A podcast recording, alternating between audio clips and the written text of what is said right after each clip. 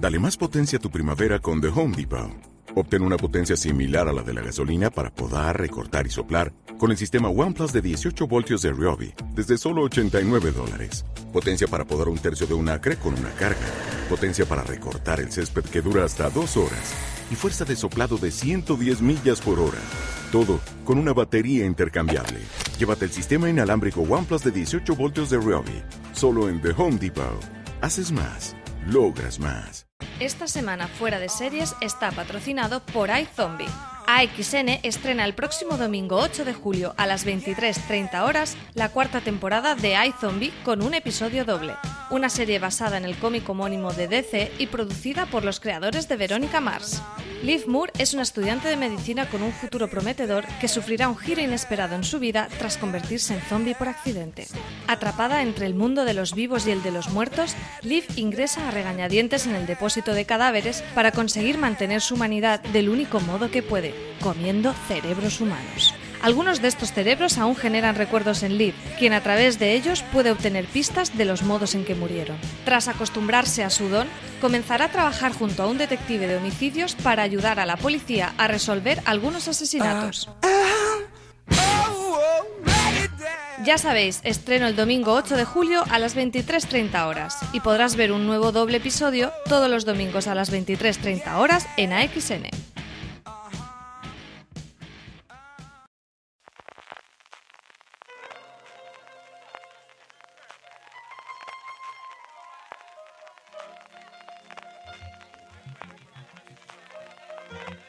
Estás escuchando Fuera de Series con CJ Navas.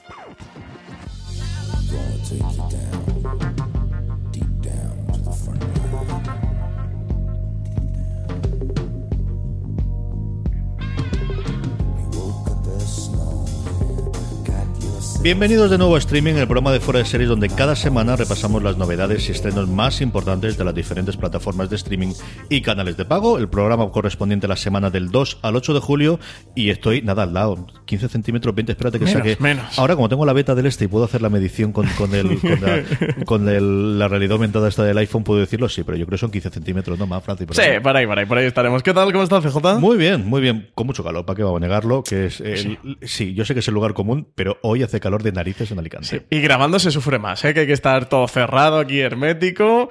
Así que más calor todavía, CJ. Oye, esta semana el Mundial me ha dado un poco de tregua. He vi- He visto más series, ¿eh? ¿Has visto más series? Esta, ¿Has visto esta dos semana más? vengo más preparado. He visto por lo menos, por lo menos, por lo menos dos series más que la semana de la semana pasada. Es que el Mundial no nos deja tregua, CJ. Bueno, ahora que ya acabo de la fase de grupos, yo solamente estoy esperando que la final sea México-España y con esto ya estamos. ¿Ha hecho la apuesta? 954 dólares, euros, creo que. ¿Ganarías? Sí, sí. Aquellos que no sepáis, eh, de vez en cuando Juan Galonce y Miguel Pastor y este que os habla, tanto a Juan como a Miguel que lo habréis visto en algún programa de Fuera de Series y los habréis leído en, en hacemos otro programa muy de vez en cuando, también es cierto, sobre deporte, que se llama Sofin Channel eh, y yo este que os habla de vez en cuando hace, bueno, de vez en cuando no, tiene una sección que se llama La Apuesta Loca, en la que siempre se hacemos una animalada y suele ser eso, una apuesta que se pague unos 100, una cosa por el estilo, y le ponemos Ujú. 10 euritos, que siempre decimos que es para irnos a Madrid a pasárnoslo bien, si no alguna Puede vez nos tocase, que hemos estado tres veces a punto, pero nunca nos ha tocado. y esta la, la aposté antes de que se conociesen si pasaban los dos, por eso se pagaba tanto, porque incluso el hecho de que, eh, dependiendo de cómo quedan primero o segundo, podrían incluso encontrarse en el cuadro, y entonces sería posible. Así que mi apuesta es que la final sea España-México. Ah, pero no. No es posible. eh, ¿No están en el Es- mismo cuadro? Ahora, ahora no, no, están separados, se ha llegado, pero cuando yo hice la apuesta, Ah, claro. podría haberse Podrían enfrentarse antes, de que ¿no? hubiesen enfrentado antes. Ostras, pues ya era complicado. ¿No? A ver. Por eso Pues yo estoy invitado, ¿no? Si toca o solo vais los Tú tres. puedes venir con nosotros, hacer lo que Y te quieras. pagan te, te lo que- saca la cuenta al lado y ya está. Pues yo te doy ahora dos euros por, si, por si cuela. Dicho todo esto, vamos con lo que aquí hemos venido a hablar, que es hablar de nuestras series, hablar de nuestras queridas cadenas y nuestros lugares de streaming. Y empezamos, como es norma de la casa y por orden alfabético, con Amazon Prime Video. Pues sí, resulta que Amazon Studios ha dado luz verde a tres nuevos pilotos. Y CJ, cuéntanos de qué van estos pilotos que preparamos. Pues vamos para allá. Lo primero es eh, la circunstancia de los pilotos. Acordaros que lo comentábamos la semana pasada que hablamos de la entrevista que hizo Jennifer Salke, la nueva gran jefaza de, de Amazon Studios, de cómo habían abandonado por completo ese sistema de pilotos públicos, de pilotos que la gente votase. Eso no ha vuelto, por mucho que digan pilotos, por mucho que últimamente están comprando las series de golpe, sino que van a ser pilotos en el sentido tradicional de, venga, compramos el guion, ruédame esto y vamos a ver si queremos que caiga a serie o no, pero se han confirmado que no van a poder verse antes de que en su momento confirmasen eh, la serie. Como tú comentabas, son tres pilotos de jóvenes adultos, de lo que ahora es YA o de novelas, sí, sí, de novelas juveniles, es decir, de bueno, lo, que hemos visto con eh, me sale sin sajo, pero vamos, ¿cómo se llama la, serie esta de, de, novelas llevadas a la, al cine con, con Jennifer Lawrence? De, eh, sí, los, juegos, del hambre, Los juegos del hambre o Divergente, la saga Divergente, todo esto. Ahora cuando hablo incluso de la, de la temática de alguna de ellas, veréis que tiene un tono clarísimo. clarísimo la peli que hizo Jason Reitman con Charlize Theron, que además se llamaba Young Adult, se llamó así. Ese rollo. Entonces han cogido tres. Eh, las series se llaman Pánico, eh, Los Salvajes o The Wilds y College, eh, sería la idea de universidad, ¿no? College es como yo lo llaman. Por nombres, lo que más puede llamar es eh, College, porque está producida por Channing Tatum y por Jill Soloway y dirigida por una eh, por Maya Lewis Ryan, que tiene una película producida por ellos dos también en Netflix a día de hoy. Es la más simple en cuanto a premisa. Al final es un conjunto de chiquitas que se encuentran en la universidad que comparten habitación y sus vivencias y ocurrencias. Todo además veremos que ya no solamente John Adult, sino además un toque muy femenino, al menos en dos de las tres producciones. Luego, de lo siguiente, más mm, tranquilito o de, de un tono más normal, es eh, The Wilds, eh, al final es un conjunto de eh, chicas que eh, de bueno distintos estados sociales que de repente aparecen en una isla remota y no no es un rollo perdido Eso te porque nos cuenta al principio que eh, van a ser sujetas de un experimento social elaborado, es decir, una especie de perdidos y gran hermano con niñas por en medio. Chico, una cosa muy extraña, The Wilds en inglés, las salvajes podríamos traducirlo de una forma muy literal. Y luego la que más me ha apetecido a mí de nombre inicial eh, y de la premisa, muy tono juego del hambre, es Pánico, creada por... Eh, eh, Oliver es el apellido de la señora eh, ah, que estuve Lauren Oliver, eh, basada en su propia novela. Me ha gustado el hecho de que la va a crear la propia creadora de la novela.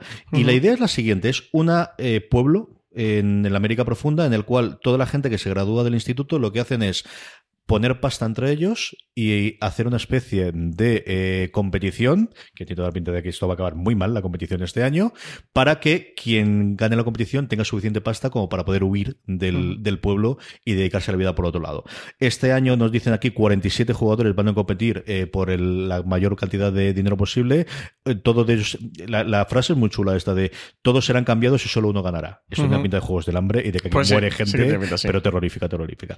Como os digo, no hay ningún proyecto de, definitivo, todos los proyectos son simplemente pilotos a día de hoy, pero bueno, otro cambio y en un hueco que desde luego Amazon tenía entre las series más para adultos o decididamente para adultos que tienen y las eh, toda la parte de animación y sobre todo la parte infantil que como os digo tienen cosas muy muy muy interesantes y cubriendo ese hueco que, cada vez tiene mayor demanda especialmente a nivel de cine y que no se ha visto tanta serie últimamente ¿no? la verdad es que no y bueno también complementan la oferta porque todo lo que ha anunciado Amazon Studios desde que entró Jennifer Salk eran grandes proyectos el de Conan el Bárbaro el del Señor de los Anillos este de ciencia ficción que tenía el el, creador de Battlestar, el Ronald de Moore. Sí, que todavía no sabemos el título ni sabemos nada tenemos título. Eran todos como proyectos muy high concept, ¿no? Muy bestiales de la nueva, la famosa nueva Juego de Tronos de Jeff Bezos.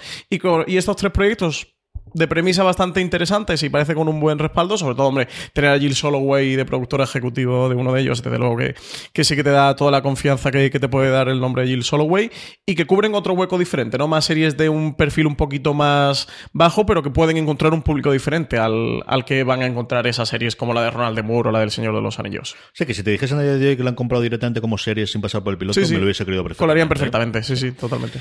Eh, HBO España lo tenemos muy tranquilito esta semana porque dimos todas las novedades y todo y casi todos estén a partir de la segunda semana de, julio, pero Movistar Plus sí tenemos alguna que otra noticia y sobre todo comentar un poquito y empezar a hablar del día de mañana. Pues sí, eh, tenemos eh, un estreno el 4 de julio, animado Presidente, CJ, que, que comentan que, el, que en el mundo de la serie ya le están dando suficientes azotes a Donald Trump, que tenemos a Diane Lohar en The Good Fight hablando de él, que, que tenemos ahí a, Bill Maher, ¿no? Que, que no puede vivir sin, sin su acoso a Donald Trump. Todo lo del late night. Sacaban un artículo en el Hollywood Reporter esta semana de, de, cómo había cambiado tantísimo la forma de hacer los monólogos y el resto del contenido de los late night, desde luego que, que lo tienen.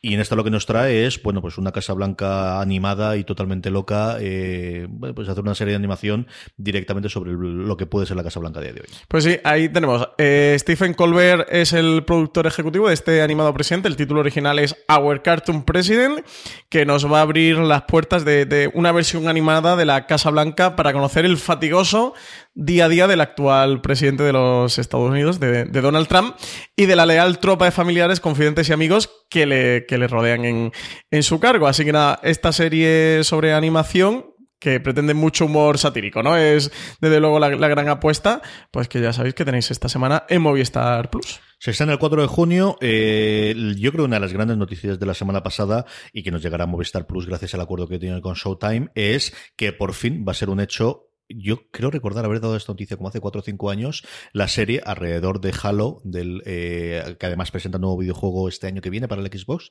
finales de este año, primero del año que viene, si no recuerdo yo mal, que salió algo en L3 y que por fin va a ser un hecho la serie. Pues sí, por fin ya tenemos confirmada CJ. El proyecto había dado algunas, algunas vueltas, no estaba seguro, ya Showtime sí que ha confirmado que el proyecto está materializado, que le han dado luz verde, que tendrá una primera temporada ya de 10 episodios, que se ha convertido en el nuevo estándar. ¿eh? Los 10 episodios es, es, lo que está teniendo todo, que se estrenará además en 2019. Y como eh, comentaba el presidente de Showtime, eh, David Nevins, que, que Halo es la serie más ambiciosa de la historia de Showtime, que esperan que el público que la ha estado esperando durante tantos años se vea recompensado, que los guiones que ha preparado Kyle Killen, que, que es el guionista detrás uh -huh. de la serie, que son emocionantes y que van a ser provocativos, que Rupert Wyatt, que es el, director encargado de la serie, que va a crear un mundo maravilloso, que su visión de Halo va a cautivar a los fans del juego y que va a atraer tanto a los que ya vienen siendo fans como a los no iniciados en este mundo de personajes complejos que pueblan este universo tan único. Es una serie que en su momento la propia Microsoft es quien la lanzó. Hubo un momento finales, los últimos territorios de la, de la, de la Xbox 360 en la que decidieron empezar a hacer alguna cosa de contenido propio. Se habló de Halo, eso mmm, se borró totalmente y desde entonces yo creo que había dado muchos tumbos por Hollywood hasta que al final alguien se la quedase y ese alguien va a ser Showtime, que ya habéis oído a Francis decir que se van a gastar toda la pasta que tienen en esta serie de aquí, que este va sí. a ser su gran revolución para finales del 2019, principio del 2020, por las fechas que estamos calculamos nosotros. Lo he dicho claramente, que va a ser el gran proyecto de, la historia de Showtime.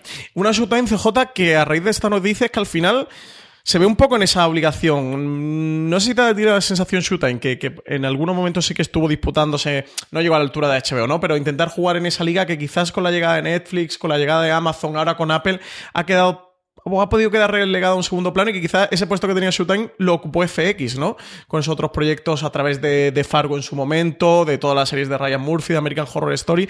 Ese, ese puesto del segundo canal, o el segundo gran canal norteamericano que a veces rozó AMC con, con Breaking Bad, o luego con The Walking Dead, y que Showtime se disputó por momentos y que quizá hoy día lo tendría FX, pues, pues sí que le han ventilado el puesto y que ahora con Halo, o con este proyecto de Halo, intente recuperarlo. Tuvo el momento de gloria en torno a cuando tenía estrenado sobre todo las comedias protagonizadas por mujeres mayores y tenían eh, Nurse y tenía alguna cosa más que funcionaba muy bien precios, que le funcionó muy bien en su y momento. especialmente las dos primeras temporadas de Homeland uh -huh. recordamos ahora lo vemos como una serie con muchas temporadas y que ha dado muchos tumbos pero especialmente la primera temporada que ganó el Emmy en su momento eh, fue una, una un bombazo absoluto en una época en la que además coincidió con las horas bajas de HBO, de un HBO que había estrenado una o dos temporadas de Juego de Tronos, pero que no era ni de muy remotamente lejos el éxito de ahora, que venía a haberse cargado LAC en una temporada, de que quería, bueno, que le pagase las facturas a los vampiros. Es que fue así, es que True Blood durante tres o cuatro años dejamos al lado del boxeo, dejamos aparte el porno soft que hacen cada vez menos por, por desde la llegada de internet, pero que sigue teniendo.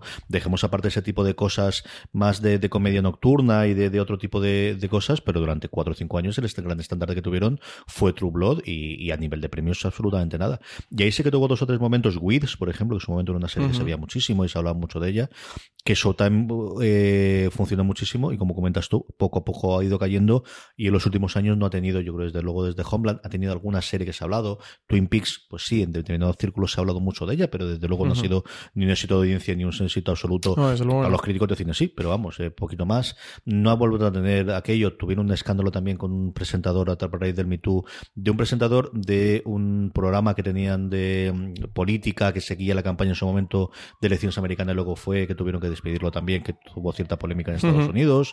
Es decir, que ha ido cambiando bastante el tercio durante, durante estos años y está en esa posición de tierra de nadie, también por eso en parte trajeron a David Nivens, cambiaron al presidente eh, hace cuestión de dos años y esta, desde luego, tiene pinta de no gastamos toda la pasta aquí.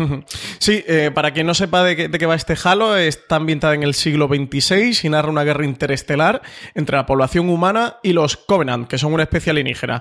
Los personajes principales son John 111, un super soldado, y Cortana, que es una asistente con inteligencia artificial. Así que nada, este proyecto de Showtime, que podemos ver en Movistar gracias al, al acuerdo que tiene encerrado. Y CJ, hablar un poquito del día de mañana, que lo prometimos en el streaming de la semana pasada.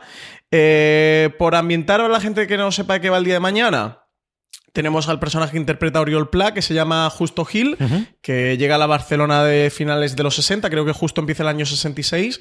La serie que llega con su madre, una madre que está hecha prácticamente un vegetal, que no sabemos bien lo que le ocurre, y que llega a esta Barcelona a buscarse la vida y, y sobre todo intentar encontrar una cura o médicos que sean capaces de curar esa enfermedad extraña de la madre que no sabe, que no sabe lo que es y que, sí que cree que, en Barcelona le pueden, le, pueden encontrar una solución.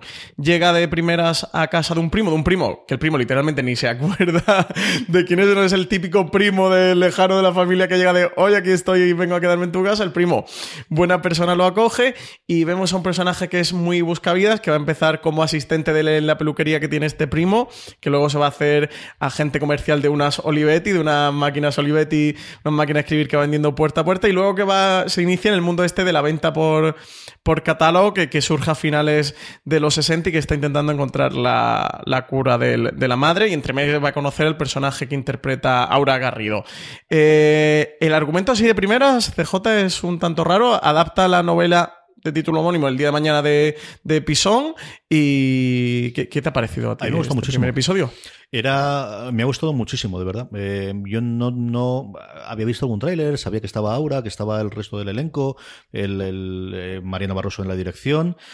Eh, yo creo que es de las series de las que de Movistar Plus de las que menos conocía antes de empezar a verla y a mí me, me ha parecido sí pues una serie para empezar a hablar, es que es una muy buena serie, es un buen planteamiento. ¿Podemos decir que es la primera serie de Movistar? No, hombre, yo creo, no solamente porque yo creo que eh, es cierto que también, como separas mentalmente dramas de comedia, es decir, yo creo que Vergüenza es una serie bastante más que digna. Yo creo que, especialmente en comedia, sí que han tocado la tecla en lo que han hecho hasta ahora. Sí, mira lo que has hecho, sí se nota claramente que se Sabes lo que es, ¿no? Y, Hombre, y la zona también es que yo te, he hecho el comentario de, de, broma, por ya sabéis que han salido como en estas dos, tres últimas semanas muchas críticas, con un poco de cierre de la primera etapa de Movistar y un poco de evaluación de lo que han hecho y tal, y que comentaban que, realmente Movistar como que no había hecho, entre comillas, ninguna serie, quedó tirando todo de cineastas, y esta crítica que un poco, que creo que viene más empujando a los periodistas del mundo de la industria, de, de los creadores de serie, la gente de serie que está un poco a lo mejor más cabreada con Movistar. O sea, para mí la zona es evidentemente una serie, aparte que los cabezudos vienen de hacer crematorio, que era una serie, creo que ahí no cabe duda. Y como la comentas, también hasta cierto punto lo es, es decir, yo creo que venía todo eso muy marcado por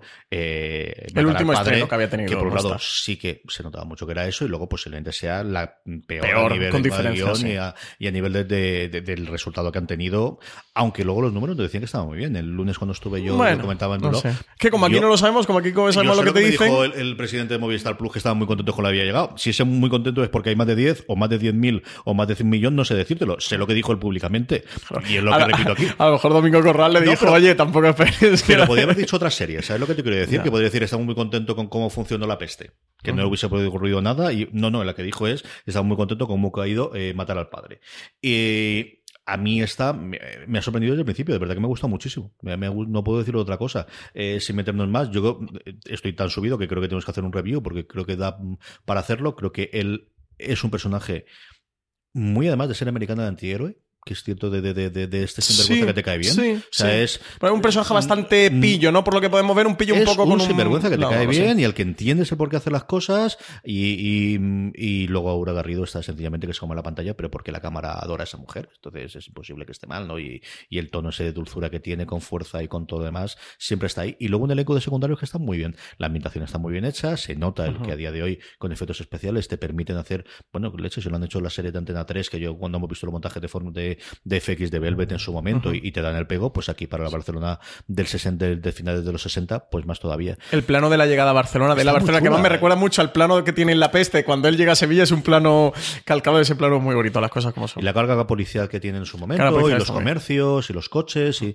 de verdad que está muy bien aumentada. No, no puedo decir otra cosa. Si no lo he visto ahora por prejuicio, por es una serie española, por vedla al menos el primero, mirad a ver si, si realmente os os puede encajar, porque a mí, que de inicio de ser una serie, sí sin pasarse, acabé de verlo, acabé de ver primero, le dije a Lorian, ponte a verla, porque si te gusta la vemos juntos yo creo que te puede gustar. Y a mí me ha parecido, no una serie digna, me ha parecido muy buena serie, ¿verdad? Me está gustando mucho y empieza a haber un run run en la crítica. Este lunes cuando estuve yo en Bilbao, cuando nos invitaron la gente de Sundance TV, que, que lo comentamos en fuera de series y lo demás, todo el mundo ha hablado de lo mucho que le había gustado la serie.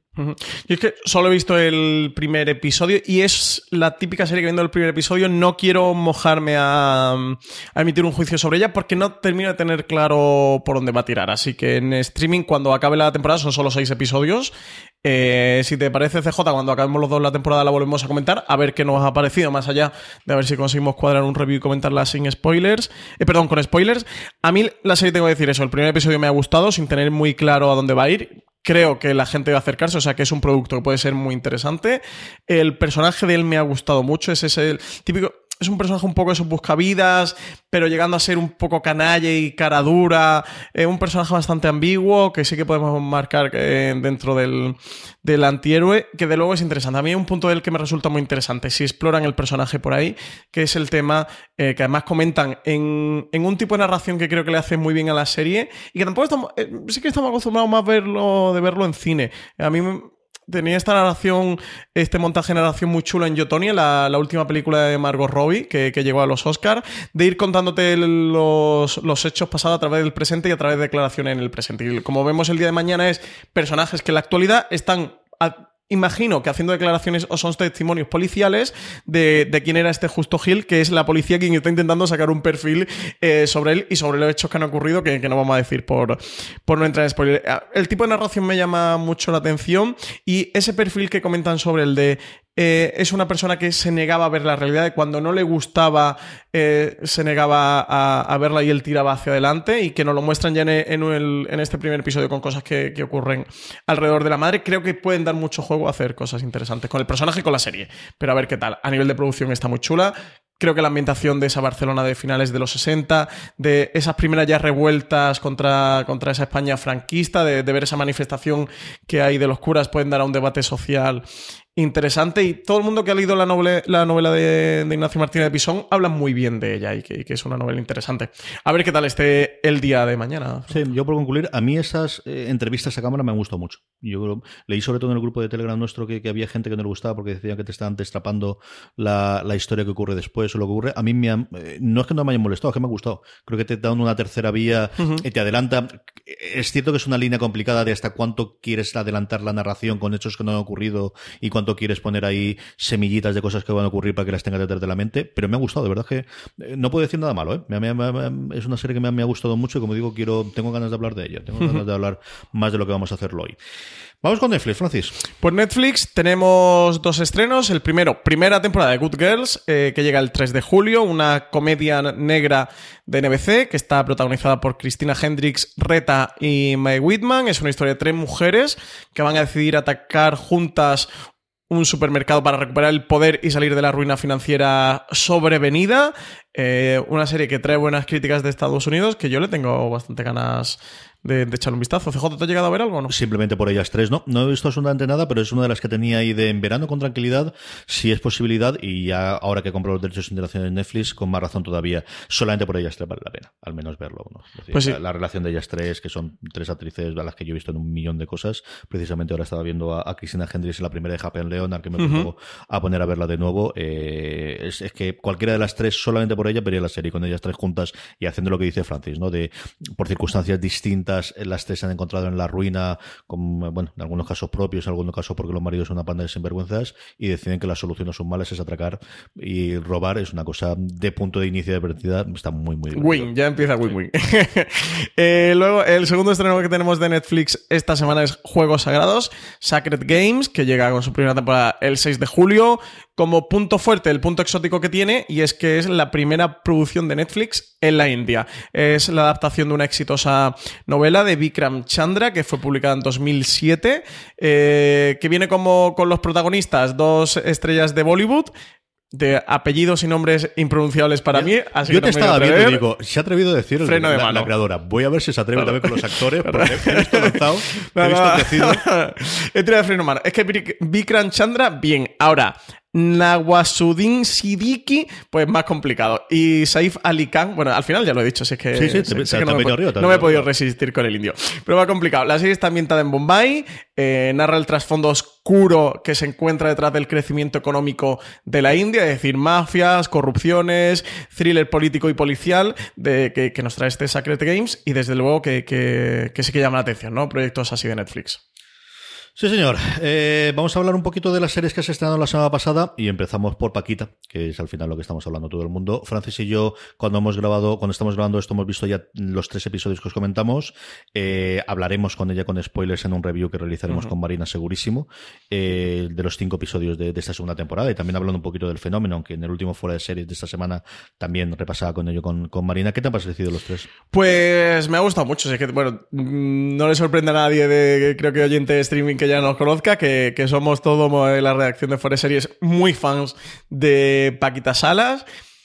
Con el episodio, que creo es el segundo, ¿no? El episodio es que los vi hace ese man y medio, un par de semanas. El episodio de, de la coach, de, de una coach que llega a, a PS La Management. coach es el primero.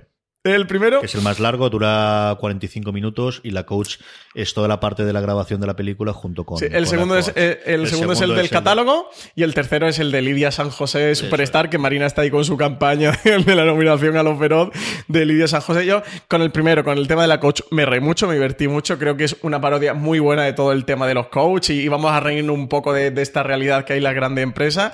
Y Paquita Salas, pues en ese momento, como ella dice, PS ha habido momento alto y momentos ahora estamos en el bajo, pues, pues decide contratar a esta coach para, para poner un poco de orden en PS Management. Evidentemente saldrá todo fatal, como todo lo que rodea a Paquita Salas. Con ese me lo pasé muy bien.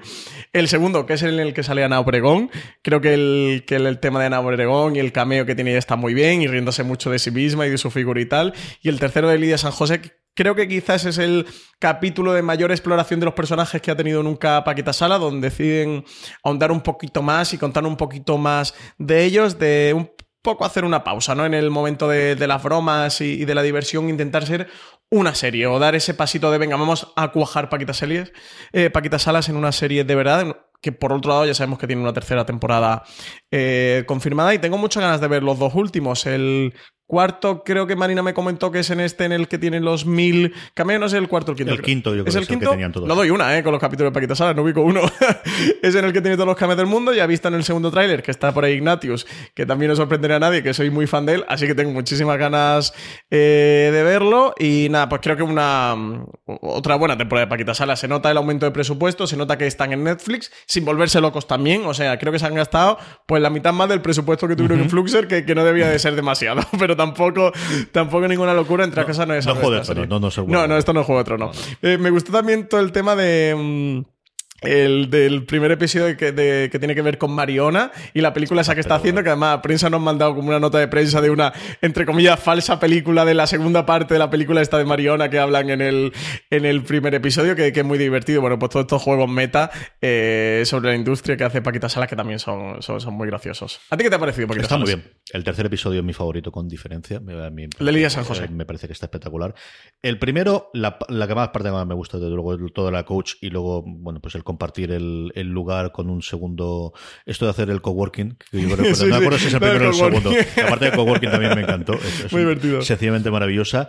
El segundo, yo creo que es un episodio muy bien logrado cuando tienes, pues eso, que Ana Obregón se presta absolutamente todo y creo que es un episodio que vive y muere por esa parte y te permite hacerlo. Pero el tercero me parece un gran episodio de televisión. O sea, es que fuera de Paquita Salas, creo que lo que te transmite a ese, yo creo que también a la gente que vimos al día de San José de pequeña en las 11 en casa, o al menos siendo el rostro conocido, desaparecido y rescatado en la primera temporada de, de Paquita Salas en su propia vida, es un episodio tremendamente emotivo, aparte muy divertido. Porque otra de las cosas que tiene, que no se nos olvide Paquita Salas, es que es muy divertida. Es que te ríes muchísimo viéndola. Gran momento Antonio Resines también, ¿eh? Oye, ¿no te recuerdas a ti el momento de Antonio Resines y Lidia San José con el de Steve Jobs en la película Jobs de Danny Boyle con la hija y lo del Goldman me recuerda mucho como esa charla. No sé por qué, es una conexión muy bizarra. Jobs de Danny Boyle con Paquita Sala de los Javis. Pero no sé por qué me recuerda. Antonio Resines está bien siempre, este tío me cae genial.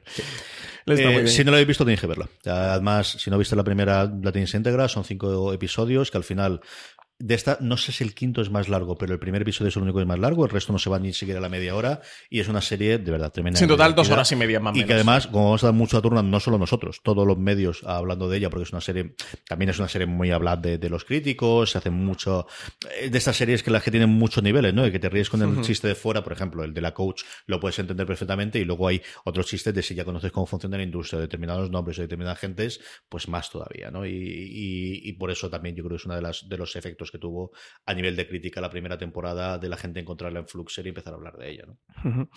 Pues con, de Paquita Salas pasamos al otro estreno que ha habido esta semana en, Netflix, que, que, fue el martes, en La Ciudad Secreta, Secret City, este thriller australiano que nos llega a España, protagonizado por Anna Torv. Los dos CJ hemos visto el primer episodio. ¿Y qué te ha parecido a ti esta serie? A mí me parece una muy buena serie del perfil de la que es, que es una miniserie de seis episodios con conspiración, con asesinatos, que lo normal es que fuese británica y en este caso es australiana, ¿no? Eh, yo iba a verla sí o sí por Anna Torv, que al final, bueno, pues uno tiene su corazoncito y la recuerda en, en Fringe y que luego le ha seguido un poquito la, pista y creo que es alguien que te puede llevar la serie con su acento original australiano, que ella, la chica es australiana, aunque se haya pasado media vida en Hollywood y haciendo series americanas.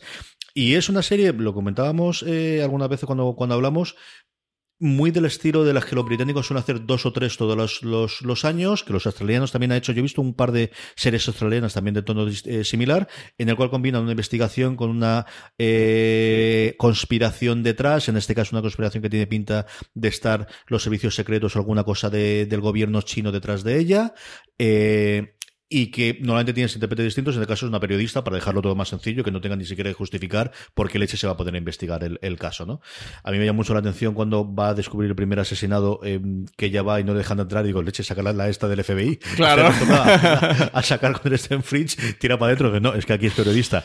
Eh, yo creo que es una miniserie muy para verano, muy de si os gusta este tipo de thriller ambientado y con, con conspiración para verla, se deja ver muy fácilmente y luego, pues ese tono especial, igual que tienen las series canadienses que no siempre te aporta algo distinto, siendo en este caso australiano. Sí, ves algo, algo nuevo, algo que no estás tan acostumbrado, de verdad. Oye, produce esta gente muy bien series, ¿eh? Vi la serie y dije, ostras, eh, te pasaría por una serie británica o norteamericana, eso, si no tuviera esa pequeña diferencia de tono que sí que tiene Secret City. La, serie, visto el primer episodio me pasa como el día de mañana, que sin ver la temporada completa, que me la voy a ver, me cuesta difícil, o me cuesta mucho, me es difícil eh, decir si os la recomiendo para que la veáis o no, desde luego sí que os recomiendo que veáis el, primer episodio. Al final es un thriller político con, su, con una trama de asesinatos que esconden una conspiración gubernamental que hay detrás. Muy al hilo de, la otra miniserie, este thriller político que trajo también Netflix el mes pasado, hace ya un par de meses, de, la BBC Collateral, el que protagonizaba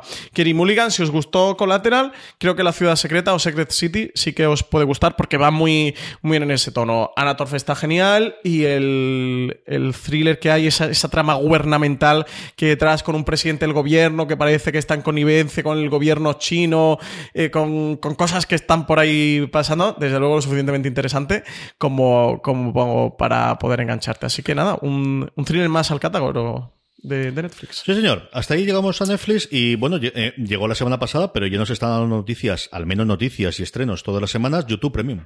Pues tenemos de YouTube Premium, CJ, eh, que ha encargado Wade City, una serie antológica de ciencia ficción, a Jordan Peele. Jordan Peele que suma otro proyecto más de, serie a su ya currículum de IMDB. Comentamos hace, hace unas semanas eh, las dos series que tenían ya encargadas por Amazon Studios y era otra nueva YouTube Premium. Jordan Peele, que empieza a ser, deja de ser un nombre propio para ser ya una empresa, totalmente, es un, el siguiente nivel con, con Bad Robot de JJ Abrams. Bueno, y lo que realmente se está cotizando ahora en Estados Unidos, que al final cuando hablamos del fichaje de Sonda Rhimes y de Ryan eh, Murphy y de todo el resto de la gente, no son ellos solamente, es ellos dando autorización y encargando a, a la gente que tiene en su equipo de su propia productora el hacer distintos proyectos. Y Jordan Peele yo creo que se ha encontrado un momento, gracias gracias al exitazo que tuvo Get Out, gracias a que hay esa demanda de alguien que tenga una impronta, y yo creo que él sí que te ha demostrado ahí que es capaz de hacerte, que venía de, haces de hacer una serie de sketches. Es que no se os olvide, es decir, alguien que tiene todo ese tono un tipo de, de, series de género, sea ciencia ficción como es este caso, sea terror o sea fantasía, eh, que está de demanda y que buscas un nombre que te vaya a dar a garantizar ese sello de calidad. Y bueno, pues chico, yo me alegro un montón por él. ¿Qué quieres que te diga? La serie sabemos que va a tener seis episodios de, de media hora, ¿eh? De, de duración. Un formato que está producida por la compañía de Jordan Peele, de, Monkey Paw Productions, y que, se iniciará en 2000, sobre 2019. Aseguran que podremos verla. Así que nada, todos los que tengan ya YouTube Premium en España, que ya se puede contratar legalmente, y todas estas cosas que ya comentamos también en el streaming de la semana pasada, pues nada, podrán disfrutar de esta nueva serie producida por Jordan Peele. Y un YouTube Premium que empieza, pues como comentábamos también la semana pasada cuando hablamos de las primeras compras, de a comprar series eh, de presupuesto y con nombres propios detrás, y bueno, pues cogiendo o proyectos descartados colgantes como la serie de en su momento de MC de Christian Dance que comentamos la semana pasada, o en este caso de Jordan Peele, bueno, pues una serie antológica es siempre más sencillo de producir porque puedes encargar, al final tiene una cabeza pensante que le un poquito el tono, pero luego puedes encargar seis guiones independientes y, con seis directores independientes que te permite, bueno, pues empezar a, funcionar las, el engranaje poquito a poco. Sí, YouTube ya lo tenemos establecido, ¿eh? CJ, igual que lo de Apple, nos falta todavía que anuncien que, han encargado ya mil proyectos y imagino que, que los están todos ya produciendo para el día que digan, oye, salimos con Apple TV o como le quieran poner, porque ya eh, Apple TV ya lo tienen cogido para el cacharrete. Venga, van toda esta serie. YouTube Premium ha salido solo con Cobra Kai y con que ya te las cuatro cinco cosas que tenían previos. Las cositas que tenían. Las, ¿Sabes la que yo soy tan pesado de Ryan Hansen? Porque me parece una parodia bastante distinta. Y luego esta de ciencia ficción de impulso, que yo creo es lo que tiene hasta ahora. Pero creo que sí que el salto de calidad y de presupuesto se va a notar a, partir de dentro de. Sí, 2019. Medio año, un año, sí. Primer semestre. pueden hacerlo, pero sí, ahora que ya están a nivel internacional es el momento de, hacerlo. Es decir, ahora ya tienes la capacidad de justificar una inversión en una serie mucho mayor porque tiene mucho más, si no suscriptores, y potencialidad de suscriptores, ahora que has abierto el grifo y estás fuera de Estados Unidos y Canadá solamente. Y ahora que Spotify también están comentando, ¿no? Salió hoy una noticia de que puede dar el salto a, series de televisión. A mí no me extrañaría nada. Tiene al menos explorar la posibilidad. Igual que empezaron con podcasts que primero van a ser exclusivos y luego lo liberaron, mm, es lo que siempre hemos comentado. Es decir, probar te cuesta una cantidad fija. El problema aquí es cuando, cuando tienes una cosa que es un coste mensual. Pero aquí, eh, conforme están haciendo estas series, que al final los derechos los tienen ellas internacionales, que si la cosa va muy mal siempre lo puedes revender o puedes buscar un partner internacional, eh, por probar te cuesta el dinero que te cuesta. Que yo sé que es muy duro decirle esto de solamente te cuesta dinero, pero es que es así. Es decir, ellos tienen un flujo de entrada todos los meses que tienen que invertir. Spotify tiene un problema muy gordo de modelo de negocio y es que tienen tres proveedores y no hay otro. Es decir, ¿a quién le compras música nueva? Es que no hay más. Ellos, la única opción que tienes es o firmar directamente a los artistas o por el contrario, seguir siempre cogido de la, de la soga del cuello que de repente una de las tres grandes te diga, ahora que me pagabas 0,70, no, ahora me pagas 0,80, ahora 0,80 no, 0,82 y que dices, vas a quitarte el tercio del catálogo, no vas a tener los Beatles o no vas a tener Prince o no vas a tener cuál no vas a tener. Y el problema de que al final el catálogo de música, a diferencia de series y de cine, es mucho más valioso incluso que las novedades. Es decir, es que tener. Eh, ¿Las series clásicas son valiosas? Pues para los cuatro fricados como mí, que me gusta ver la serie de los 60 de vez en cuando, sí. ¿Las películas clásicas son importantes? Son importantes. Pero la novedad es la novedad. En música, pues hombre, la novedad es importante, pero como el catálogo lo es prácticamente. yo creo que más todavía. Claro, y además ahora que han lanzado YouTube Music, que, que está Apple también Apple Music, o sea que cada vez la pues, competencia también es más fuerte. Eh, si Spotify puede tener un contenido exclusivo que paguen alta, la gran diferencia que hay entre Spotify y Netflix es que Netflix paga, pero los derechos se los queda a ella.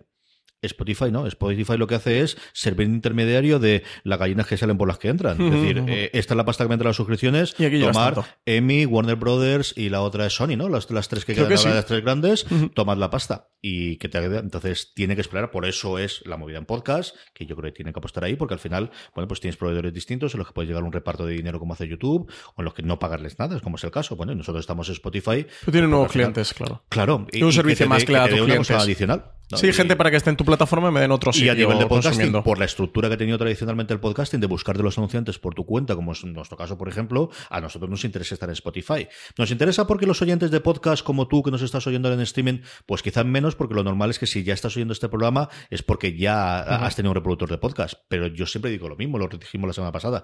La oportunidad que da que a ti, oyente de, streaming, que te gusta ver series, en la próxima conversación que tengas con familiar que hace tiempo que no veas o con amigos. Que por cierto debes tener. O sea, no, que además, tengas hipotéticamente. Me sino la juego a que vais a acabar hablando. Si os gusta el fútbol ahora del Mundial, y si no también, porque está en la fecha que está, y si no de series, porque la gente habla de series en las conversaciones habituales, Francis. Es decir, a mí me ocurre alrededor y nadie sabe, con muy poquitas excepciones, eh, de fuera de series, aunque luego te encuentras de repente madres del colegio que son oyentes nuestras y que son lectoras nuestras. Estas circunstancias ocurren, ¿no? Pero salen las conversaciones de series porque al final es como hablar de qué calor hace en Alicante, es que es así. Bueno, pues la posibilidad, como os decía, de que en esta conversación le digas, pues yo oigo estos podcasts, y pero ¿dónde está? Métete en Spotify, es que el 90% va a tener la aplicación en el móvil y que a partir de ahí puedes hacerlo, esa labor de difusión sí que nos viene Sí, porque si no lo hemos dicho por streaming, se puede escuchar fuera de series y streaming por Spotify. Así dijimos, que yo creo que la semana recomendarlo, recomendarlo a todos familiares. Pero de verdad que, que si queréis hacer una labor buena con nosotros ahora en verano y, y estas cosas es cuando vayáis a la playa, cuando os juntéis con la familia, cuando os juntéis con los amigos ahora en vacaciones, ponerles un podcast y ponérselo. Lo ideal un es podcast no, fuera de series, un podcast cualquiera, ¿no? Un podcast nuevo, pero vamos. Que lo ideal es que se descargue una- una- un reproductor de podcast, sí, yo creo que tiene mejoras. Pero siendo eh, realistas y siendo conscientes, cogerles Spotify, se lo ponéis ahí dentro y poquito a poco, conforme le vaya gustando la cosa, yo ya sé que ellos van a buscar otra, otra herramienta para poder reproducirla de mejor, en mejor solución que la que tiene Spotify, que a día de hoy es una cosa pensada para música y que a la que han metido el añadido de podcast, no nos, no nos engañemos. También te digo que, que yo que, bueno, siempre he escuchado en, en reproductor de podcast los podcasts. De hecho, empecé a escuchar podcasts porque me compré el primer iPhone hace mogollón de tiempo y me bajé a Apple Podcast. Dije, ¿qué es esto de Apple Podcast? ¿Quiénes son? Y ahí empecé a descubrir podcasts. Pero aquí trabajando en el ordenador, que tienes Spotify abierto para ponerte una canción o algo de esto, he dicho, oye, me apetece escuchar este programa de Fuera de Series que no he escuchado. Y he puesto Fuera de Series, o bueno, ya lo tengo, ya estoy suscrito a Fuera de Series y me he escuchado un podcast de Fuera de Series en Spotify yo, ¿eh? O sea que al final también tiene la utilidad, bueno, pues igual cuando estás en YouTube, que dices, oye, me voy a poner esta canción ya que tengo aquí YouTube eh, abierto. CJ, eh, Cadenas de cable, que hemos hecho esta transición por aquí. pero Sí, no, te iba a hacer un pequeño paréntesis para contar lo de las eh, eh, compañeras del colegio de, tus hijas que las madres te han dicho y tal de fuera de. Me pasó es que no te lo he contado. Y a lo mejor al oyente de streaming le importa menos, pero te voy a contar que vino el otro día un, un amigo y tal que sabe que trabajo en Fuera Series y que hacemos todo esto y que tenemos podcast y tal, pero que, bueno, que ve series, pero tampoco de una manera como muy loca, ¿no? Y que ha escuchado algún podcast, pero nada muy fanático. Me dijo, hostias, ¿no sabes que el otro día eh, le comenté yo de Fuera Series a mi cuñado y tal? Y me dijo, no me digas que tú conoces a Francis de Fuera Series. De, pero si yo soy súper fan de Fuera Series hace un montón de años, si yo leo la web todos los días y escucho los podcasts, y me dijo, tío, mi cuñado me dijo que os conocía de hace un montón de años y que os lleva, que os leí, que os escucho y tal, y que es muy fan vuestro. Digo, hostia, pues mira tú, que al final estas cosas pasan, el mundo es muy pequeño.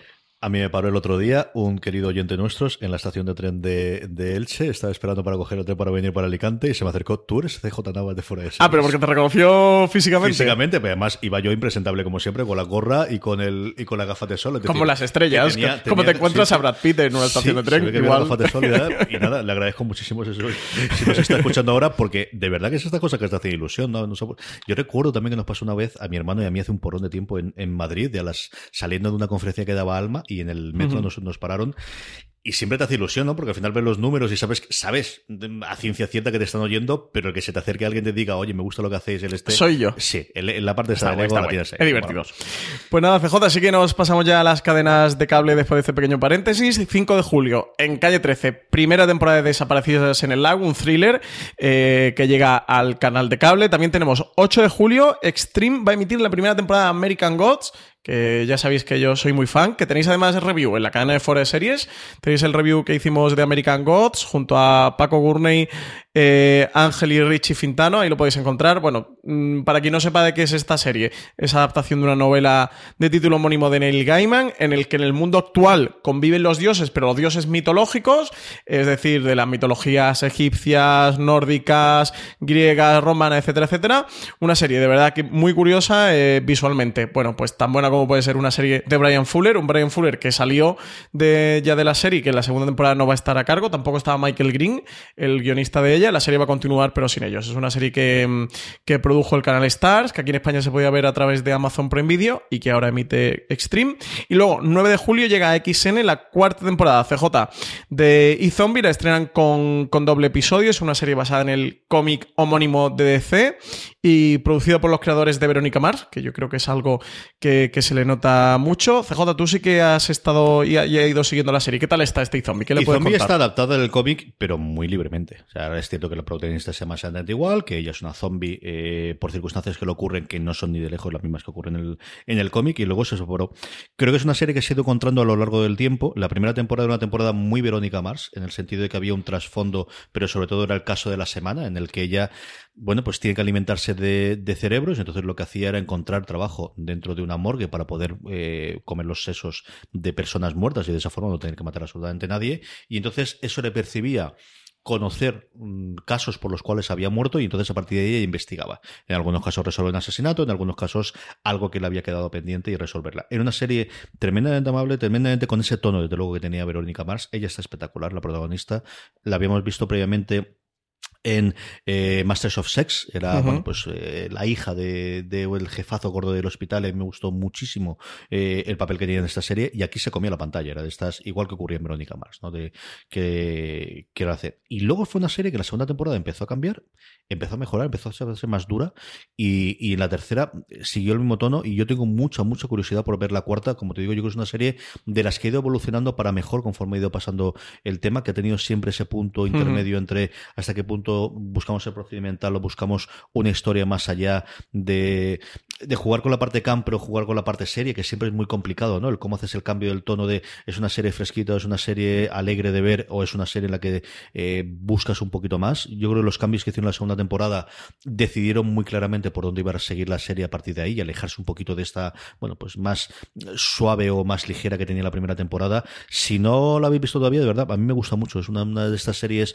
bueno, que se queda en los huecos, que, quizás es menos, sobre todo porque lleva cuatro temporadas, pero es muy, muy, muy, a mí me parece una serie muy divertida. Pues nada, ya lo sabéis. Eh, estreno este domingo, 8 de julio, a las once y media de la noche, con doble episodio. Tenéis esta cuarta temporada ya de eZombie. Y CJ, pasamos a las recomendaciones de la semana. ¿Con qué te quedas tú de todo lo que se estrena? A mí me apetece mucho ver Gurgers. Me quedé con ganas cuando la estrenaron en NBC y, verla a través de Hulu, y ahora que la trae Netflix, eh, como te decía antes, por la premisa, por las eh, actrices que la, que la interpretan, es una serie que desde luego veremos en casa segurísimo.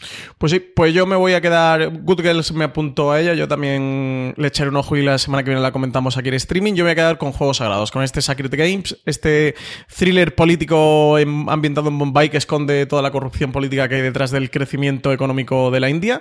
A ver qué, qué tal está esto. ¿Está rodada en, en, hindú o está rodada en inglés? No lo sabemos. Pues no, sabía decírtelo. Cuando la veas me lo tienes que contar, a ver cómo está. La verdad es que no se me había ocurrido. Original porque no, lo, no se me ha ocurrido la pregunta. En, Imagino. O igual la roda en inglés. Siendo Netflix, no me extrañaría que estuviera en hindú, ¿eh? Siendo Netflix. A lo mejor un HBO otra serie sí que son. Otros canales sí que son más estrictos para idioma. Pero Netflix, que a veces juega con ese puntito exótico, con Fauda y con series de este tipo que sí que estén en el, idioma donde se ambienta, se ambienta la serie, no me extrañaría que, que sí que estuviera en hindú. Vamos con nuestro Power Rankings, vamos ya con las series más vistas por nuestra audiencia durante esta última semana. Sabéis que el Power Rankings podéis votar en él todas las semanas en fuera de series.com o la forma más sencilla, porque os avisamos directamente cuando esté listo el cuestionario, es que os unáis a nuestro grupo de Telegram, telegram.me barra fuera de series. Ahí os podéis unir a más de 700 personas que diariamente hablamos sobre series de televisión y cuando ocurre un evento importante, por ejemplo, cuando eh, colgamos la encuesta para rellenar el Power Rankings y para hacernos la pregunta, como responderemos después en la última parte del programa, pues ahí nos podéis escribir. Entrada en el décimo puesto, nueva entrada de una temporada que la mayor experta que tenemos del tema, María Santonja, me dice que ha valido muchísimo la pena y escribió sobre ella en Fuera de Series, Fear the Walking Dead, que vuelve a nuestro Power Rankings en el puesto número 10. Pues sí, y los 100 al noveno puesto, la serie que está emitiendo ahora mismo Sci-Fi y que mantiene su posición de la semana pasada.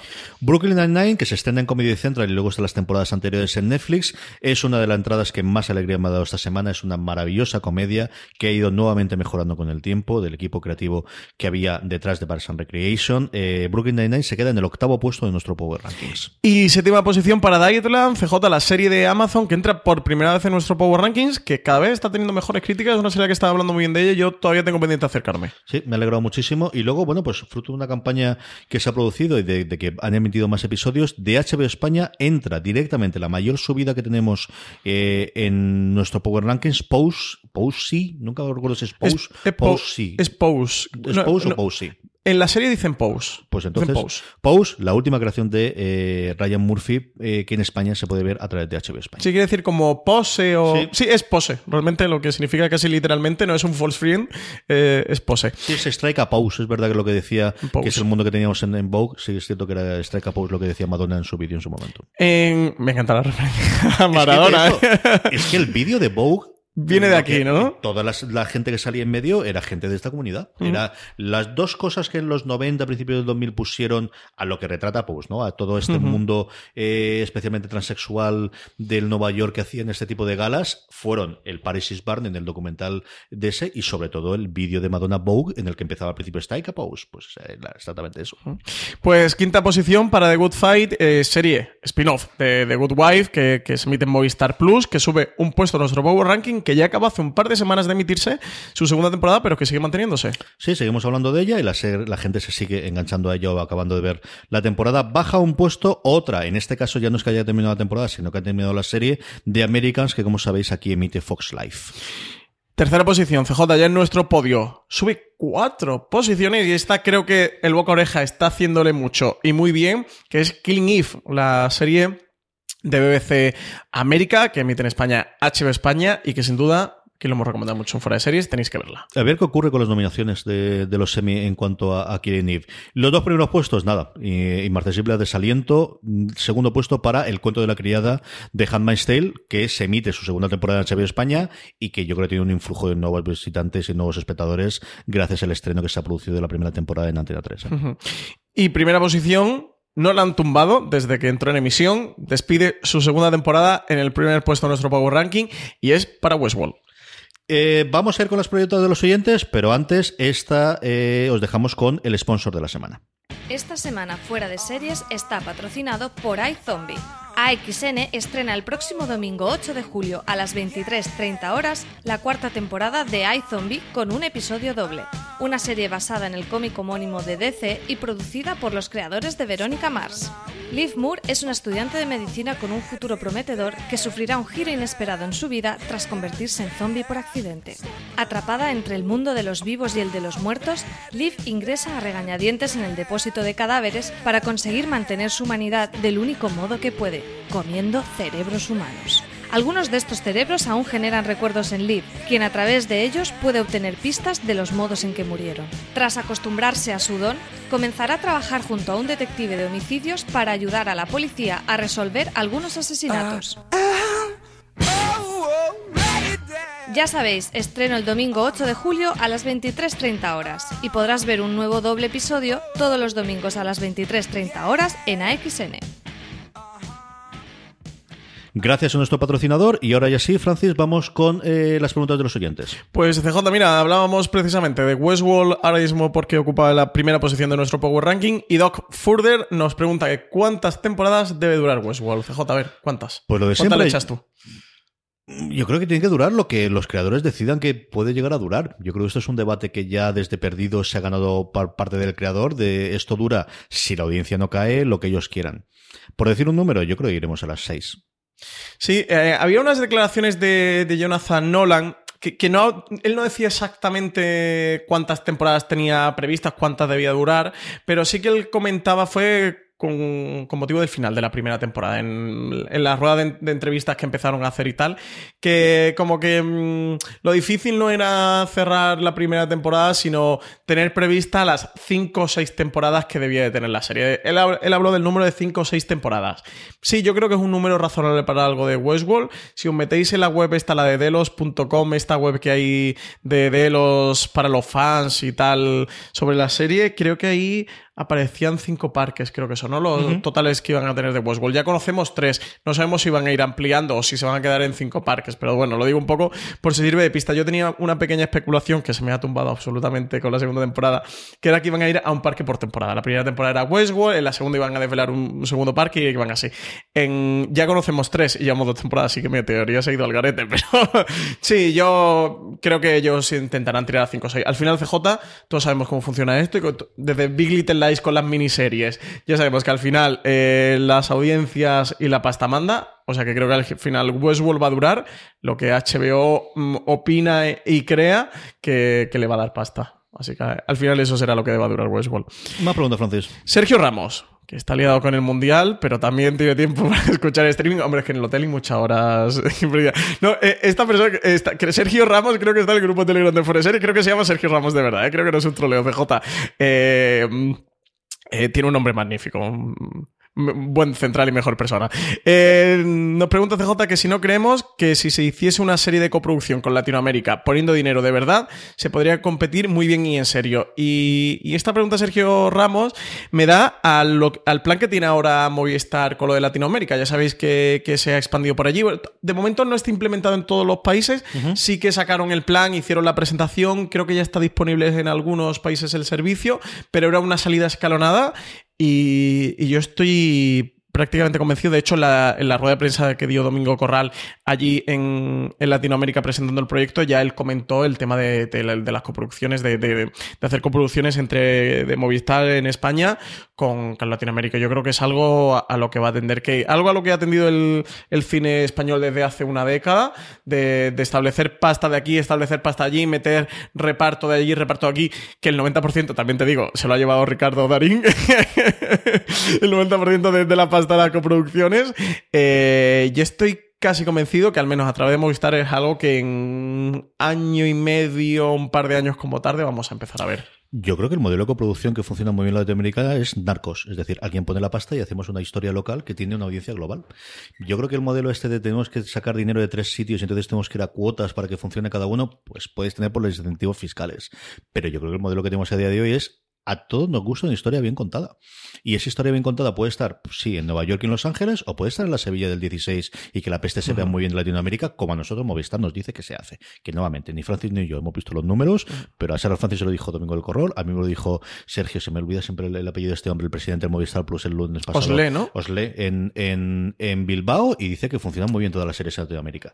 Yo creo que el, la línea de coproducción tiene sentido en el mundo del cine porque es una cosa cerrada, es una cosa en la que pilles la subvención y tienes que cumplir los, los plazos que haya. Yo creo que en el mundo de las series, el modelo de coproducción es, yo tengo una buena historia y el dinero no tiene que venir de al lado, puede venir de Netflix, puede venir de HBO, puede venir de Amazon Prime o puede venir de Movistar Plus, que tenga más sentido todavía porque tienes además una serie de abonados de esta plataforma. Yo creo que va a haber más inversiones en historias de Latinoamérica, sí, igual que creo que va a haber más inversiones en historias que vengan de España y que no tenga que ser lo mismo de siempre, es el funcionamiento de series. Yo creo que ese va a ser el modelo de coproducción más que el que tengan cuatro.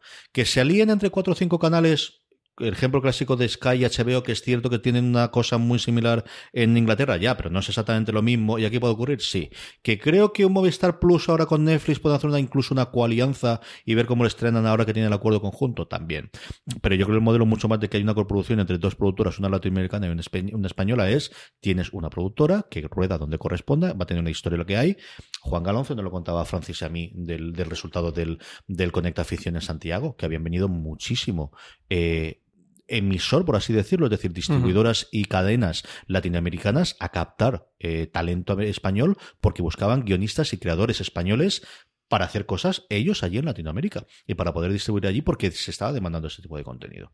Sí, yo creo que, que, pues el mundo cada vez va a ser más pequeño, vamos a tener más cosas y, y, nuevamente yo creo que aquí de verdad Narcos abrió mucho el camino de qué funciona y qué no deja de funcionar. Sí, yo creo que ya hemos superado esa barrera eh, mm, de que si la historia es buena puede ser de cualquier parte del mundo, ¿no? Estamos acostumbrados por el tema del cine que todo lo ambientado en Estados Unidos funcionaba en el resto del mundo porque era lo global. Y tendrás el handicap y siempre lo americano lo, lo, hablaremos, pero porque por tema de presupuesto y por tema de tradición de lo que sea, pero que cuando funciona Dark, funciona Dark, y cuando funciona de verdad Narcos, funciona Narcos. Y ya no hablemos de la casa de papel, porque siempre acabamos hablando de la casa de papel, pero más ejemplo que esto no lo tienes, sí, ¿eh? Sí, sí, yo creo que, que sí que es una barrera, que a lo mejor el espectador hace uno de cinco años no estaba preparado, pero que todo el mundo ahora mismo tiene absolutamente superado. Eh, CJ nos pregunta Lorsiva, esta pregunta es para ti. ¿Quién es el perrito que ladra en los podcasts? si es un perrito mío, si es un gatito, lo normal es que sea de Sí. Eh, el perrito es, bueno, el perro de mi casa, realmente es el perro de, mi esposa, pero porque eh, todo lo queremos y todo lo hacemos, pero cuando está ella, va detrás de ella, eh, nuestro perrito, sí. Se llama Dolly, por Dolly Parton, sí. ¿Qué voy a decir? Es mío. Pues tras tener aclarado de quién es el perrito, como tú decías, si, si son gatos son míos. Lo que pasa es que los gatos no me aullan mientras grabo. No Eso sí, pegarle al micro, saltar encima del- de, la- de las bilis estas que tenemos, de las bilis saltar a la mesa, eh, romperlo todo, sí. O sea, cuando escuchéis algo que se rompe son mis gatos. Pero... Permitirte que renueves los cables periódicamente para que ninguno se te haga mayor Claro. porque los muerden. Que se desgastan. Entonces ellos te dicen, oye, Francis, esto toca cambiarlo, venga.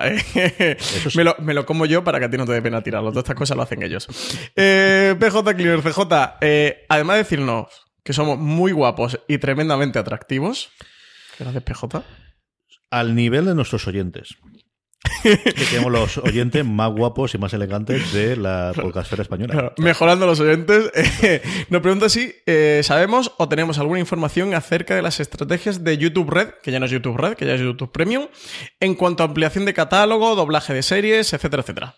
Cero patatero. Esto es como aterriza todo el mundo últimamente, que es, le damos al botón y abrimos en más países y el señor YouTube Red, ya no digo en España, en Europa, ni Francis ni yo lo conocemos a día de hoy, pero es algo que ya hemos pasado varias veces. Nos pasó con Netflix, nos pasó con Amazon, nos ha pasado con Sky, ellos lanzan las cosas, normalmente contratan una agencia de comunicación para empezar a darlo, que hasta donde yo tengo conocimiento, YouTube todavía no lo ha hecho, pero llegará, ya sabes tú que esto antes de finales Claro, también estamos en las fechas que estamos. Yo creo que esto empezará a moverlo en septiembre, ahora que le han dado ya el botoncito, luego empiezan a contratar a alguien para tener presencia aquí, pero esto lo ha hecho todas. Es decir, Sí, hacen estas, sí, HBO fue tres cuartas partes de lo mismo el desembarco inicial hasta que empezaron a crear la pequeña estructura que tiene a día de hoy en España y todo viene de Nordic. Entonces, yo creo que sabremos algo más en cuanto a estructura global a la vuelta de septiembre y en cuanto a la presencia que puede tener en España y todo el tema del rodaje, al menos que se lo tengamos un correo al que preguntarle o alguien a que tocarle la puerta cuando visitemos Madrid y poder preguntarle, yo creo que como muy muy pronto, septiembre, octubre. Sí, sí, sí, nada, eh, exactamente eso. No, no tenemos ni idea ni a nadie de los que conocemos en este mundo, que, que son todos,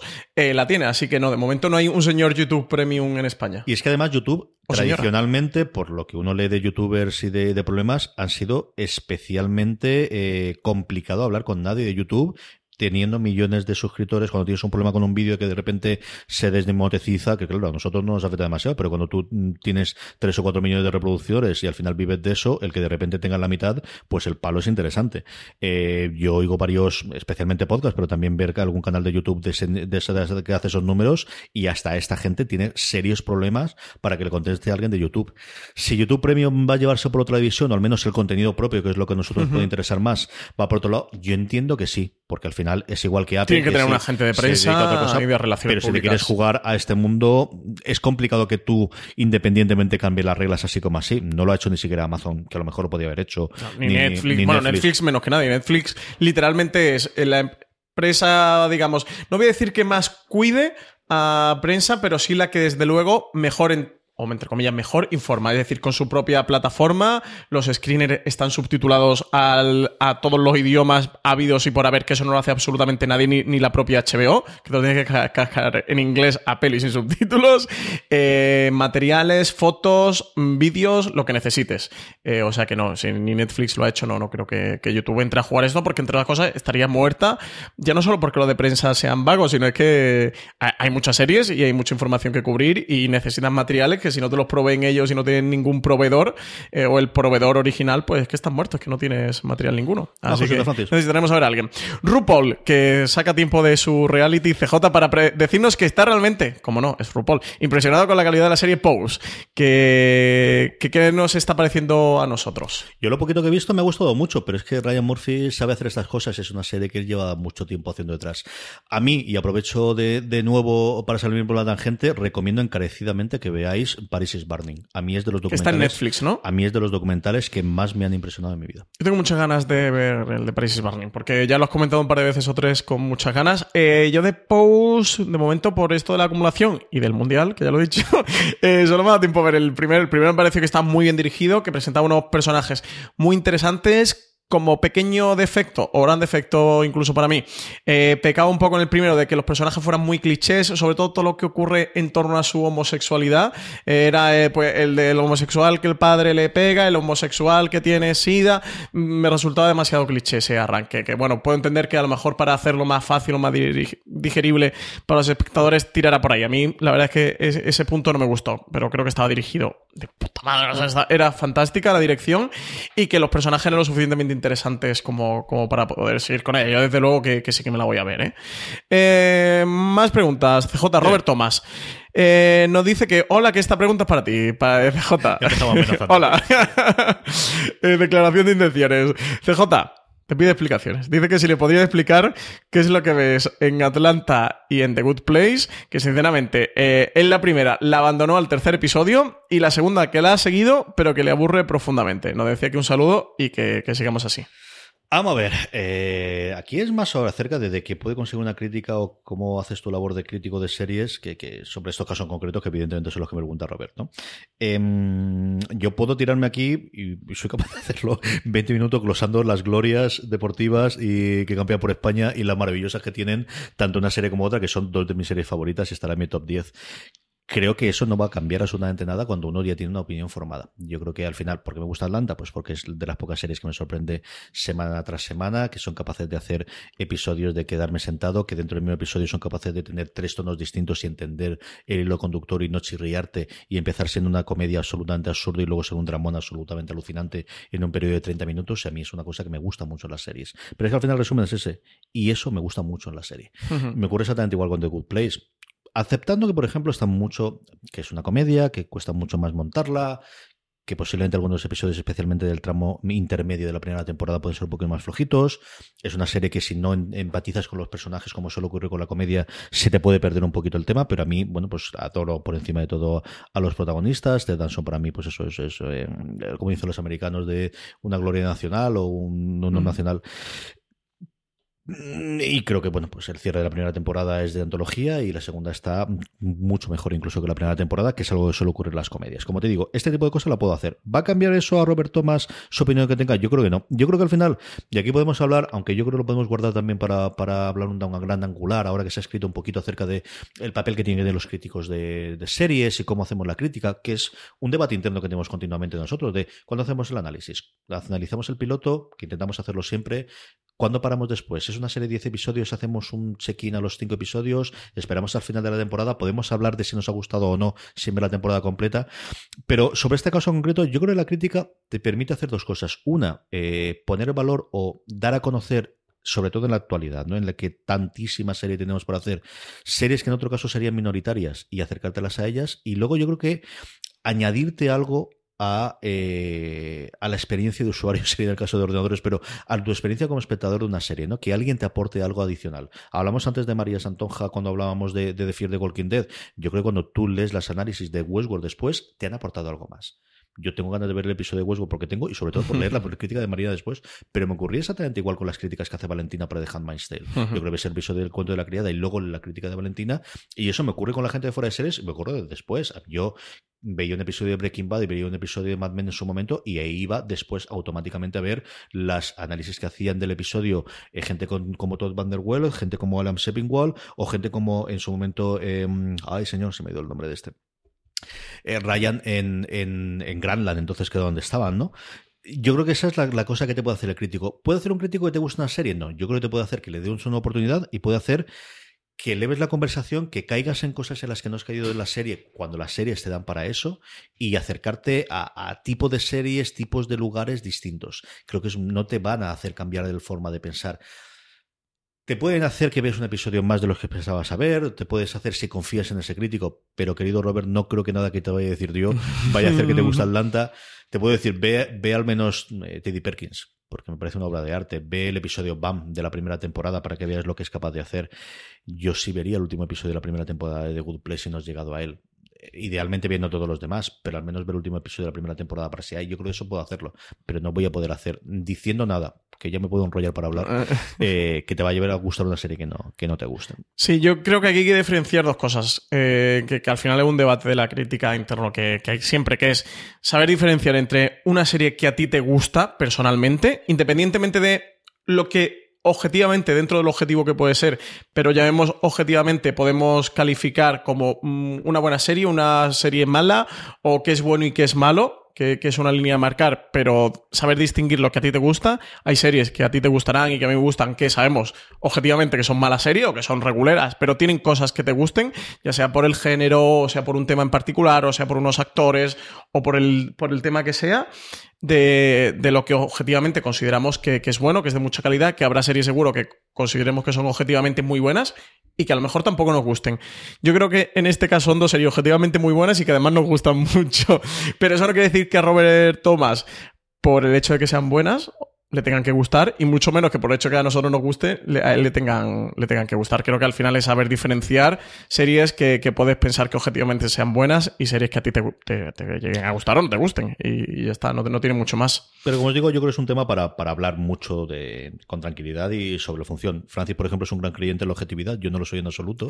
Que esta parte de es bueno, es mala, puedes entender el consenso, puedes al final las votaciones. Yo creo que me ha ayudado con todo lo bueno y lo malo que tiene Rotten Tomatoes, pero al final, bueno, pues ese puñetero número te sale ahí por una determinada razón. Y bueno, nosotros también, no todas las críticas, pero alguna ponemos el antes, durante y después, que es un empeño mío, porque yo creo que se crea una visión y al final es cierto que queremos el número, ¿no? Y también queremos esa parte, aparte de que la, la crítica, yo creo que te puede guiar un poquito. Y luego uno tiene su filia, su fobia. Yo voy a ser mucho más, no generoso, sino sé que me va a gustar más algo si es de ciencia ficción o es de procedimental, que si es otro tipo de serie que a lo mejor el género me gusta menos. Y, cada uno tiene su filia, sus fobias, y viene de donde viene, y es hijo de quién es, y, y tiene esos, bueno, querencias personales al tipo de series. A lo mejor es, pues, no más condescendiente, pero sí más dispuesto a aceptar cosas en un género en el que habitualmente le gusta que en otro que no hay. Yo una comedia de reírse del, del ajeno es una cosa que por general le voy a oír bastante. Y, y tiene que ser muy, muy buena, como el caso de Vergüenza, para que esa serie me llegue a enganchar. Yo es una serie que de inicio de la premisa dije, es que no me va a gustar, y me gustó mucho más de lo que esperaba.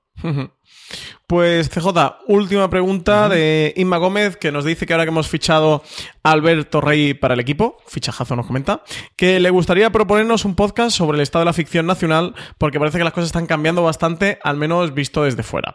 Que la Casa de Papel nos comenta que haya ganado la ninfa de oro en Monte Carlo, que es un puntazo grande, y que Amazon empieza a hacer series patrias, pues también que, que lo comentamos en el podcast de la semana pasada.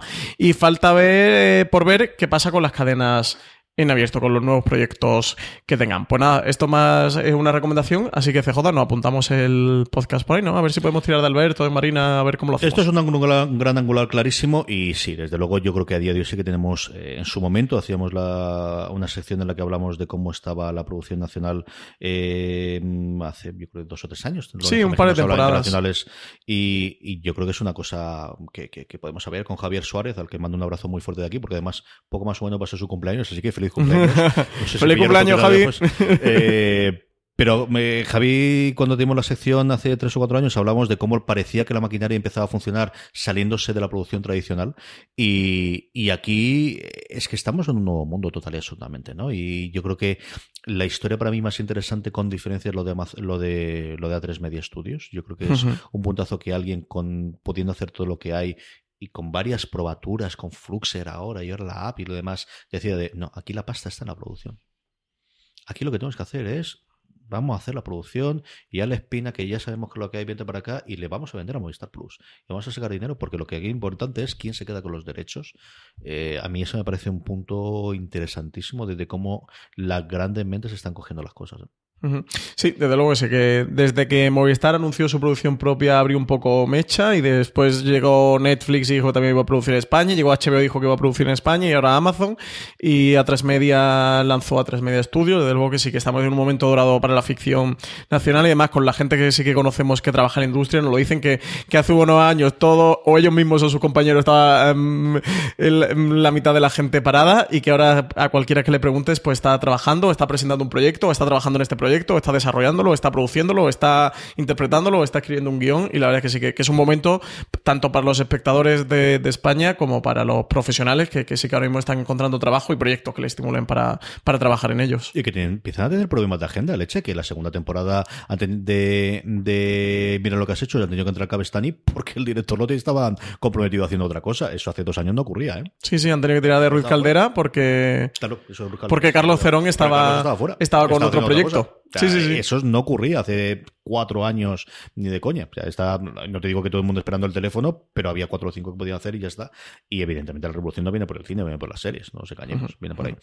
Pues hasta aquí ha llegado streaming, gracias a nuestro patrocinador, a nuestro patrocinador de esta semana por hacer posible todos los programas de fuera de series. Sabéis que eh, streaming lo tenéis en- disponible en nuestro canal de podcast en iTunes, en Apple Podcast, en iVoox y ahora también ya en Spotify, como comentamos previamente, eh, que tenéis además un montón de programas distintos distintos. Tenéis fuera de series, tenéis nuestros reviews, tenéis nuestros análisis y tenéis eh, charlas que vamos grabando, especialmente esta el lunes pasado entre Alex de la Iglesia y eh, el director de Movistar Plus, que Francis se acuerda. ¿Sergio Osle? Sí, me acuerdo siempre del Sergio y no sé por qué los lee. Es como olé, tú pi- piensa en mí, mira mi Eh, carácter andaluz. Es como lo olé, pero con la S ahí intercalada. Presentado por David Martos el pasado lunes en, en el evento que tuvo eh, Sundance TV para presentar, bueno, para dar el cierre a su certamen de cortos y para presentarnos la programación y que de verdad estuvo muy bien y que podéis encontrar en nuestro canal de podcast. Francis, hasta la semana que viene. Pues hasta la semana que viene, CJ. Y a todos vosotros, queridos oyentes, hasta la semana que viene y recordad, tened muchísimo cuidado y fuera.